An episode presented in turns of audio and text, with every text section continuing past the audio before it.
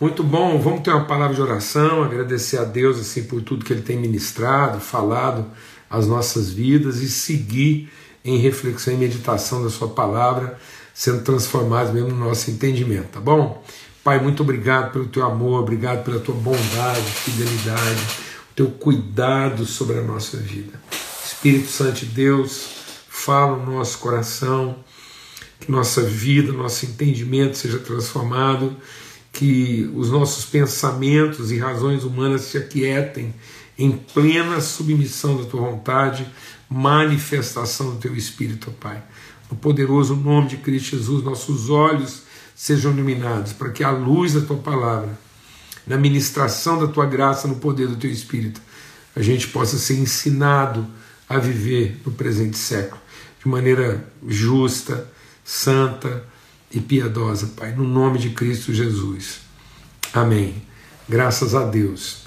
Muito bom. É, a gente está fazendo aqui uma, uma, uma meditação, né, seguindo a orientação de Jesus lá no Sermão do Monte. Então Jesus diz: olha, para que você possa vencer a ansiedade dos dias futuros, né, não ficar aí preocupado, e ficar ansioso quanto ao que vai acontecer. Um dos exercícios é você observar, meditar né, com aquilo que são os ensinamentos que Deus tem nos dado a partir da criação. E aí a gente, segunda-feira, a gente falou lá sobre Isaías, né, o toco que foi cortado e brotou a partir das raízes, não é? Então, assim, um tempo de Deus onde a gente falou sobre ser pineirado como trigo, não desfalecer, né? Essa, o, o Espírito de Deus testificando com o nosso homem interior, para que a gente seja renovado, fortalecido, não desanime. Amém? Então muitas vezes a gente está esperando um incremento de poder, né? E não um incremento de disposição, de ânimo. E é isso que Deus quer na nossa vida. Que apesar das fraquezas, apesar de muitas vezes a gente se sentir impotente, nós não perdemos a nossa disposição. Amém? E hoje eu quero compartilhar sobre o que está lá em Mateus, no capítulo 17. Ontem a gente fez aqui uma, uma, uma ginástica, né? É, é, parabólica que a gente pegou uma parábola aqui e, e, fez uma metáfora em cima de uma parábola usando amendoim, já que a gente não tinha trigo, né? E, e hoje a gente vai lá na dispensa e consegue lá algumas coisas também para então, nós estamos fazendo aqui uma, uma meditação das coisas da natureza em tempos de pandemia, né, com muita restrição, tá bom? Então, eu vou tirar aqui agora os comentários. A gente vai ler em Mateus capítulo 17. Mateus capítulo 17, quando Jesus cura aquele menino endemoniado, né, liberta aquele menino endemoniado. Então, vamos lá. Diz assim, verso 14: Quando chegaram onde estava a multidão, um homem aproximou-se de Jesus ajoelhou-se diante dele e disse: Senhor, tem misericórdia do meu filho. Ele tem ataques e está sofrendo muito. Muitas vezes cai no fogo ou na água. E eu o trouxe aos teus discípulos, mas eles não puderam curar. É, esse é um desafio na nossa vida. Né? E eles não puderam curá-lo. E Jesus respondeu: Ó oh, geração incrédula e perversa. Amado, é aqui começa a nossa aprendizado. Até quando estarei com vocês? Até quando terei que suportá-los? Suportar não é no sentido de tolerar, né? É Jesus está dizendo assim: até quando eu farei o trabalho no lugar de vocês, né? Tragam-me o menino. Jesus repreendeu o demônio e ele saiu do menino que daquele momento em diante ficou curado. Então os discípulos aproximaram-se de Jesus em particular e perguntaram: por que não conseguimos expulsá-lo? E ele respondeu: porque a fé que vocês têm é pequena. Eu lhes asseguro que se vocês tivessem fé do tamanho de um grão de mostarda, poderiam dizer a esse monte: vá daqui para lá, e ele irá. Nada lhe será impossível, mas essa espécie só sai pela oração e pelo jejum. Amém. Então eu procurei aqui encontrar, vou fazer um esforço aqui para conseguir. Deixa eu fazer uma coisa aqui primeiro. Pronto. Ele fazer assim. E eu trouxe aqui um pouco né, de mostarda. Eu acho que vocês vão conseguir ver. Opa! Ixi, bagunça aqui. Pera aí, segura aí. Pronto. um pouco de mostarda, agora mais bagunçada do que antes. E eu coloquei aqui também uns grãos de arroz e de milho de pipoca, só para você ter uma noção assim de proporcionalidade. Então esses grãozinhos miúdos, assim, parecendo quase que pimenta do reino, né? Agora está melhor iluminado aí, ó. E para você ter um comparativo de tamanho com o, o, o, milho de pipoca e o grão de arroz. Muito bem. Agora vamos nos recompor aqui. O telefone caiu, foi, foi aquela beleza. Pronto. Maravilha. É mesa de família, né, mas De vez em quando alguém derruba alguma coisa. Muito bom a gente poder falar sobre isso. Opa, ela lá. Isso. Pronto. Então, é, por que, que a gente quer compartilhar sobre isso? Porque muitas vezes a gente não entende essa questão do. do...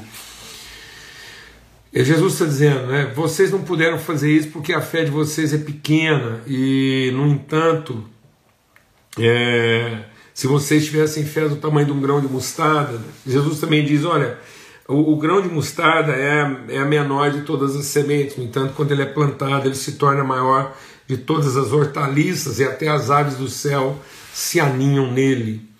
Então Jesus usa essa questão de é, fazer como referência de uma fé eficaz um grão, né, um minúsculo, é um, é um grão de mostarda do tamanho de uma cabeça de alfinete, né? É mais ou menos o tamanho de uma daqueles alfinetes bem pequeno mesmo. Então seria mais ou menos essa mancha aqui, ó. Né? E tem menor ainda, né? A mostarda a amarela, branca, ela até tem é, um tamanho ainda menor. Por que a gente está falando sobre isso? Né? Porque às vezes a gente pensa que é, Jesus está falando do tamanho propriamente dito, né, e não da consistência. E essa é nossa dificuldade. Lembra lá naquele episódio né, que, que Jesus repreende os discípulos, lá no episódio da tempestade, Jesus diz: Homens né, de pequena fé, por que tiveste medo? E agora ele está dizendo aqui: Ó geração incrédula e perversa, até quando estarei com vocês? E então ele fala, Jesus está sempre repreendendo isso. Depois os discípulos pedem para Jesus, né, aumenta-nos a fé. E eu acho que Jesus está falando de uma coisa e nós estamos pensando outra. A gente está sempre pensando na dimensão tamanho. Né? E Jesus está sempre falando, é, falando da, da dimensão valor, consistência. Por isso que ele associa a incredulidade à perversidade. E agora a gente queria fazer uma reflexão aqui que fosse desafiadora para a nossa vida. Entender o seguinte: quando Jesus está falando que aquela geração era perversa, incrédula, e que eles não conseguiram fazer aquilo porque a fé deles era pequena, ele está falando de uma fé medíocre. Ele está falando de uma crença carregada de perversidade. Porque quando a gente quer uma fé maior para operar, na verdade, o que está operando em nós é o nosso orgulho, a nossa soberba é a nossa vaidade, a gente não quer correr o risco de não dar certo.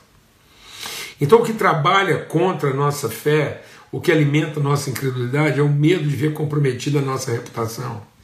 E esse é o problema, muitas vezes a nossa fé não está operando de forma eficaz, porque ela não opera em favor do outro, ela opera em favor de nós.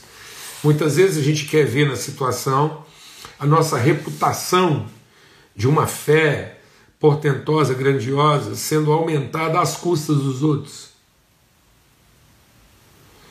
Então, na verdade, quando muitas vezes a gente queria operar um milagre, fazer uma coisa assim prodigiosa, muitas vezes é porque nós não estamos movidos de verdadeiro amor e compromisso. É como se Jesus estivesse dizendo assim: vocês não conseguem fazer essas coisas porque vocês não têm compromisso com a pessoa. Vocês não simplesmente vocês acharam que não podiam resolver o problema e transferiram para mim. É isso que está acontecendo. A gente, a gente não tem a fé de Jesus em nós. Nós temos a crença que Ele vai nos proteger da nossa falência, da nossa dificuldade, do nosso constrangimento.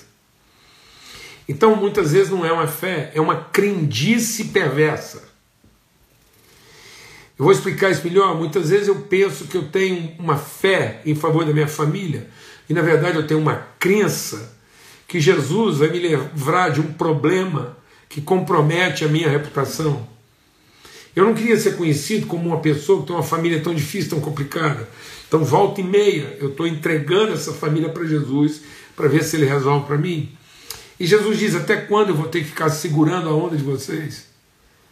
Até quando eu vou ter que substituir vocês das suas responsabilidades? Porque vocês são perversos na sua forma de acreditar. A sua crendice é carregada de perversidade, porque no fundo vocês não têm o mínimo compromisso com o outro. Mas se a sua fé tivesse o mínimo, vou pegar aqui. Se a sua fé tivesse o mínimo, se quando a gente colocasse o dedo sobre alguém, a gente tivesse. Vou pegar de novo que isso caiu. Pronto. Se quando a gente colocasse a mão em alguém, a gente tivesse o mínimo, tá vendo alguns pontos aqui bem menores ainda. Se a gente tivesse o mínimo, aqui, o mínimo. Se ao colocar a mão sobre alguém, a gente não tivesse preocupado com a nossa própria reputação, mas tivesse o mínimo de compromisso em oferecer a essa pessoa aquilo que nós temos para oferecer e aquilo que nós somos. O mínimo. Então ele seria capaz de remover montanhas. E por que, que isso está acontecendo? Não está acontecendo porque a nossa fé ela é de uma pequenez, de uma mediocridade, de uma, de uma perversidade. Porque não é uma fé, é uma crença conveniente que está sempre olhando para os próprios interesses e que se desaponta quando as expectativas não são atendidas. Mas se tivesse em nós o mínimo, menor, menor sinal de compromisso, de assumir o risco, de colocar nossa fé em prática, de, de ordenar que um monte passasse, e não porque a gente quer fazer um espetáculo disso, meu Deus do céu, nós estamos usando a fé para produzir eventos espetaculares. Mas não conseguimos usar a nossa fé para produzir relações sobrenaturais. E com isso, filhos e filhas estão sendo endemoniados, oprimidos de espíritos malignos sofrendo dores e perturbações. E aí muitas pessoas ficam se perguntando como é que a gente não consegue libertar nossos filhos disso. E, e muitas vezes é porque nós não temos com eles esse compromisso, nós temos compromisso com a nossa integridade e não queremos correr o risco de assumir a responsabilidade sobre, né, sobre a, a, a possibilidade de ver manchada a nossa reputação. Por isso, que Jesus diz que esse tipo de espírito só é vencido com oração. Lembra que a gente compartilhou sobre oração, que oração não é a petição. Oração é o compromisso inteiro com o conhecimento do Evangelho em favor da pessoa. É orar sem cessar, é ter esse compromisso, é, é se alimentar de virtude o tempo todo para saber o que, que nós temos que entregar, para entregar para os outros. É isso que a palavra de Deus diz. Então, para que a nossa fé seja operosa, nós temos que acrescentar a ela virtude. Lembra que Pedro está falando sobre essa fé que funciona e ele diz: ele não está falando do tamanho da fé, ele não está falando de uma fé portentosa, ele não está falando de uma fé fabulosa, não, ele está falando de uma fé que evolui para os afetos. Ele diz: olha, se a nossa fé não evoluir, não se desenvolver em conhecimento, em fraternidade, até o amor verdadeiro, se, se aquilo que nós chamamos de fé não for amor, intenso pelas pessoas. Então nós somos infrutíferos. Nós somos míopes. Nós estamos equivocados. Por isso que essa essa oração está associada a jejum, não é o jejum de Isaías que Deus condena, ele diz assim: vocês gostam de rezar, Vocês vivem fazendo um encontro para rezar e jejuar, mas no fim, é Deus que está falando isso. Ele fala lá em Isaías, ele diz: no fim, o tipo de oração que vocês fazem, as declarações de crença que vocês fazem e os jejuns que vocês proclamam é simplesmente para ter a prevalência de uns sobre os outros. No fim, o jejum é procurando o próprio interesse. Vocês não fazem jejum, vocês fazem greve de fome. É isso que Deus está falando, sou eu estou falando. Jejum não é uma dieta, ou melhor, jejum não é um regime né, de abstinência, é uma dieta, uma troca de alimento. Jejum é deixar de alimentar a mim mesmo para alimentar o meu senso de propósito e vocação. Eu vou jejuar daquilo que é o meu interesse pessoal, daquilo que é minha conveniência, daquilo que é minha cobiça, minha ganância, para que qualquer sinal de fé na minha vida seja fé de jejum e oração, seja fé de quem foi alimentado por essa palavra. E está em jejum dos interesses pessoais. A fé de quem tem compromisso com o outro, a fé de quem, quem entende que a mínima parte da minha vida, que eu, que eu não tenho que ter um, eu não tenho que esperar que alguma coisa muito grande aconteça, eu não tenho que esperar que eu esteja sobejando de recursos para poder ajudar os outros. Não. E é com isso que a gente está se enganando. Há uma crueldade embutida na nossa crendice, porque nós estamos sempre adiando o nosso compromisso com as pessoas a pretexto de estarmos melhores preparados, com mais recursos, mais capacidade, mais o que for. Não. Jesus quer a fé daquele menino que tinha cinco pães e dois peixes é isso que ele quer. A fé de quem entrega. A fé daquela mulher que entregou a última porção de azeite de farinha. Ele quer a fé da viúva pobre que foi lá e colocou as moedas que tinha em compromisso com a comunidade.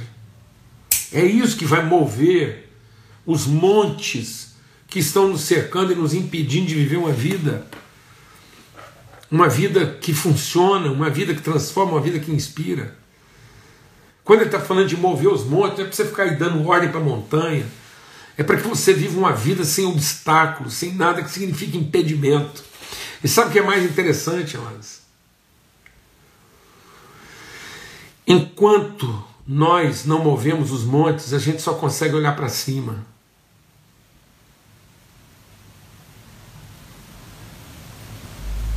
Os montes realimentam nossa religiosidade. Jesus não quer isso.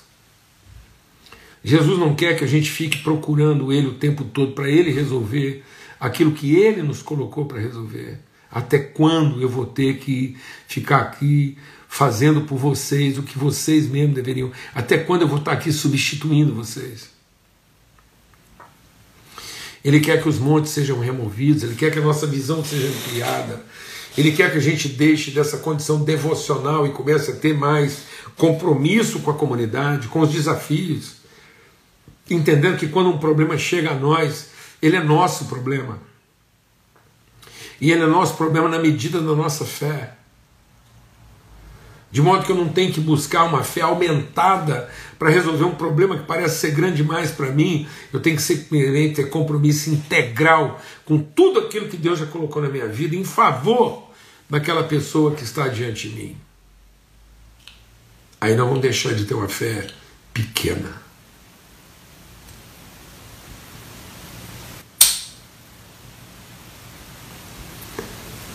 Nós temos sofrido de uma fé pequena medíocre.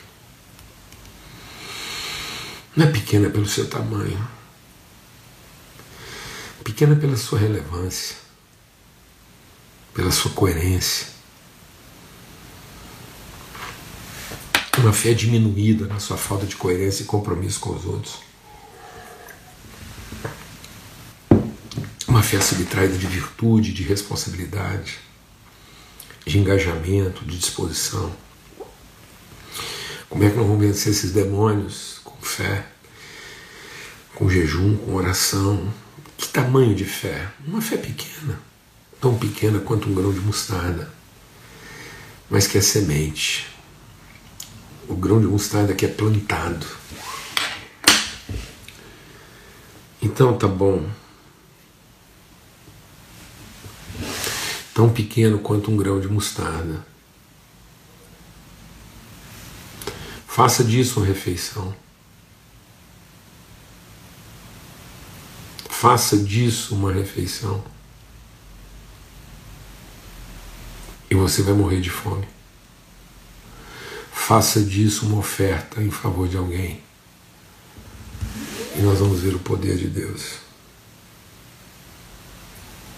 O nosso problema é que a nossa fé nunca é suficiente, porque nós estamos querendo comer da fé que temos e não abençoar através da fé que recebemos.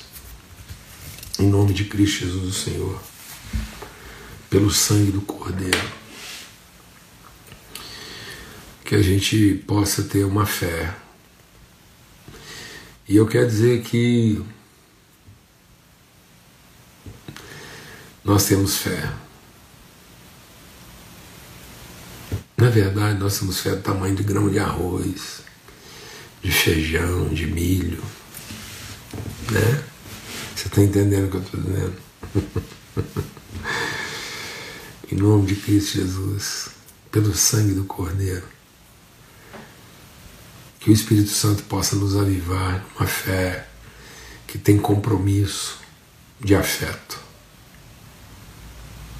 Uma fé que fala das nossas afeições e não uma fé pequena e medíocre, que fica tentando justificar e manter nossas devoções. Então, que a fé, pequena que seja, seja para revelar nossas afeições, nosso amor, nosso compromisso, e não para justificar a manutenção perversa das nossas devoções. Em nome de Cristo Jesus, Senhor.